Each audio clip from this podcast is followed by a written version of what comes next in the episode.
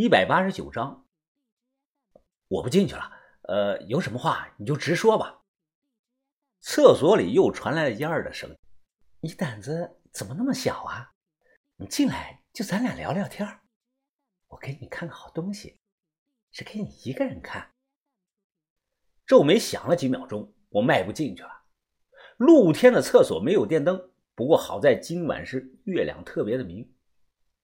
进去后啊，只见烟儿是衣衫整齐，站在那里，脸上是笑盈盈的。他看着我，用中指比了个晋升的手势，随后他右手慢慢的掀起了自己的上衣。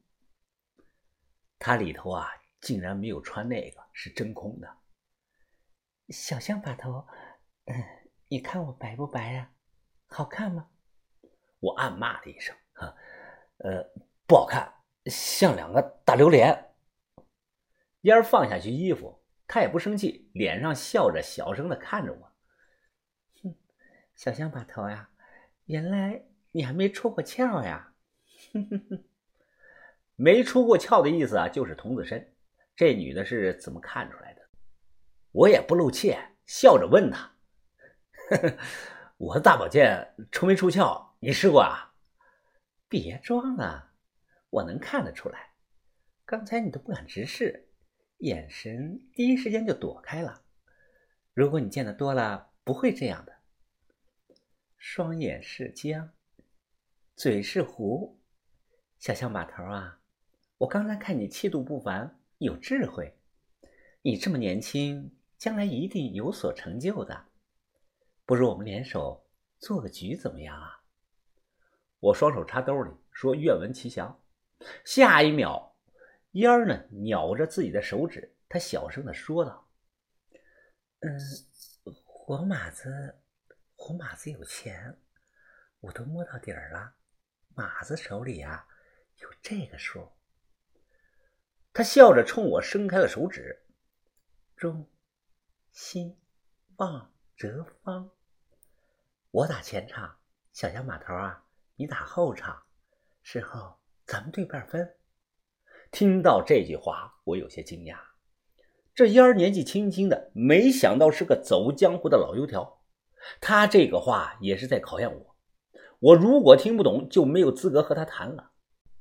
过去跑江湖的，谈起钱来不直接说数，而是用暗号代替。到今天，仍旧有人用这种暗号。暗号的口诀是。一流二月三旺四折五中六神七星八张九爱十举，这些代表阿拉伯数字的一到十，方就代表的是万。他刚说的中兴旺折万，那么对号入座啊，就是五七三四万，也就是说五千七百三十四万了。他说这个活马子有钱，都摸到底儿了。马子指男人，活马子就是有钱的男人。总的就是说，刘元宁有钱，存款是五千七百三十四万。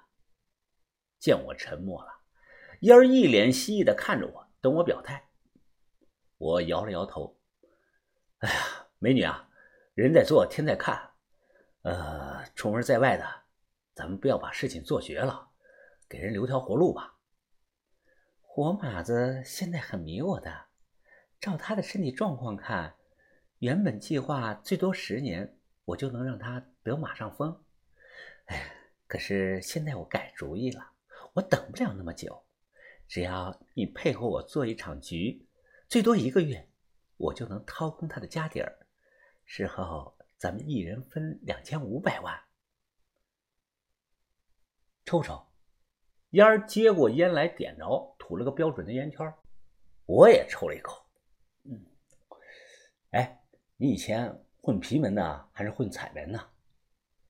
他纤细的手指夹着烟，看着我。彩门，八仙庵一派。才看出来，我心想啊，原来是个高手。彩门的八仙庵一派啊，是个小众的派系，但能力特别的强。这个派都是女的。而且早年全都是尼姑，不知道你们小时候有没有见过？有些尼姑走街串巷卖假古董，上门化缘、卖药、帮户主看手相等等，说件真事啊，我姑姑就让这个八仙庵一派的假尼姑骗我。我姑姑当年说啊，当时有两个尼姑来她家里化缘，手里提着两个麻袋。尼姑啊，鬼鬼祟祟的把我姑姑叫到了厕所旁边，打开一看，麻袋里全是袁大头。尼姑说是他们翻新寺庙挖出来的，最后我姑全买了，花了八千八百块。那是一九九九年的年底，我姑父从地里回来，一听这个事儿啊，抓起一枚银元，啪的摔到了地上，当场摔了个四分五裂，全是镍铅合金做的假袁大头。这件事啊，都过去很多年了。我姑和我姑父为这件事啊，还经常吵架。这种女的我反感。别说她撩开衣服让我看她的榴莲了，就算是全脱了躺在地上，我都不会动她一下，不屑与之为伍。哎，你也别说怎么做局了，道不同不相为谋，我不坑朋友的，咱俩呢不在一条路上。说完，我直接转身离开了。第二天一大早吃了早饭，我帮忙装货，随后坐上越野车和他们同行。我要去趟市里存钱，顺便让刘元宁把余款转给我。嫣儿仿佛忘了昨晚在厕所的事了，她坐在后排，声音娇滴滴的对着刘元宁说：“师傅，我上个礼拜看的那个包，你说要买给我的。”刘元宁边开车边说道。啊，知道知道，忘不了的，咱们明天就去买啊。呃，你要什么的啊，都可以买。烟儿瞥了我一眼，眼中尽是得意。我笑着看着刘元宁，啊，刘哥，你平常爱吃羊肉吗？不行，中午咱们到县城了，咱们找个羊肉馆吃点吧。啊，羊肉啊，啊还行吧，我平常不怎么爱吃。哦，啊那行，刘哥，啊不吃也好，羊肉太骚了，又骚又臭的。呃，要多吃了还上火呢。刘元宁摇摇头，继续专心的开车，显然没听出来我的话外音。而坐在一旁的烟儿，此刻脸已经黑了。十一点多到了县城，直奔工商银行。刘元宁转了钱就急匆匆的走了，好像要赶时间去别的地方收一批货。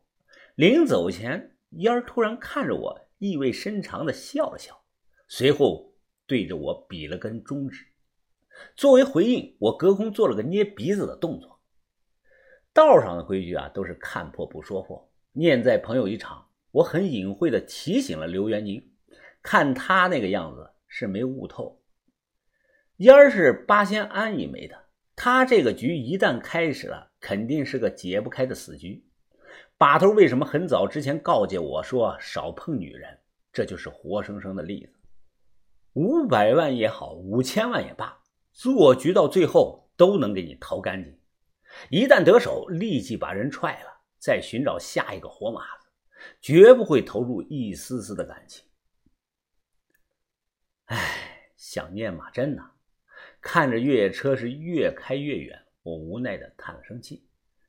哎，向先生啊，哎，你是向先生吧？我回头一看，是上次那个请我喝咖啡的建行的女柜员。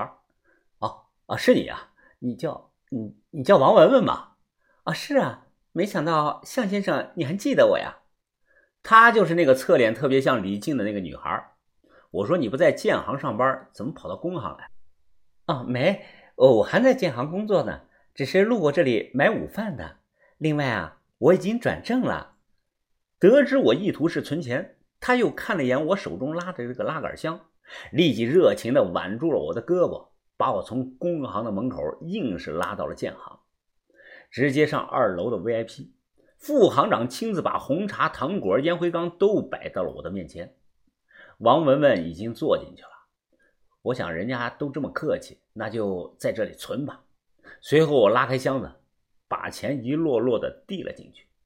王文文马上开始拆钱、数钱，但很快的呀，他的脸色不对劲了，脸色很是古怪。隔着柜台的玻璃，我朝里一看，哎，怎么我的红一百块钱上印了个玉皇大帝的头像啊？